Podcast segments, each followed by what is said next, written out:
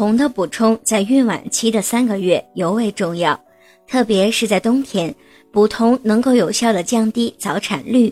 铜在人体内不能储存，必须每日进行补充。